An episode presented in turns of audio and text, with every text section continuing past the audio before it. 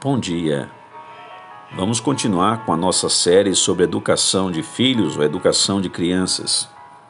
Eduque-os para que falem sempre a verdade, toda a verdade e nada além da verdade. Deus é apresentado como um Deus de verdade. Menos do que a verdade é uma mentira. Aquela fuga, aquela desculpa ou aquele exagero são meio caminho para a falsidade e devem ser evitados. Encoraje-os a serem francos em toda e qualquer circunstância e a falarem a verdade, custe o que custar.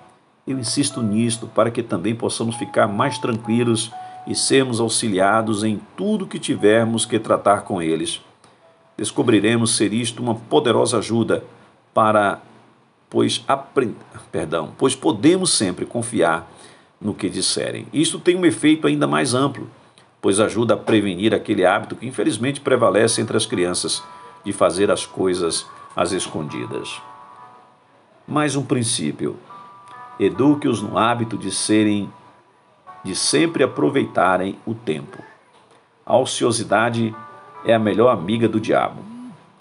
É com certeza a, ma a maneira mais eficaz de dar a Ellen uma oportunidade de causar algum dano.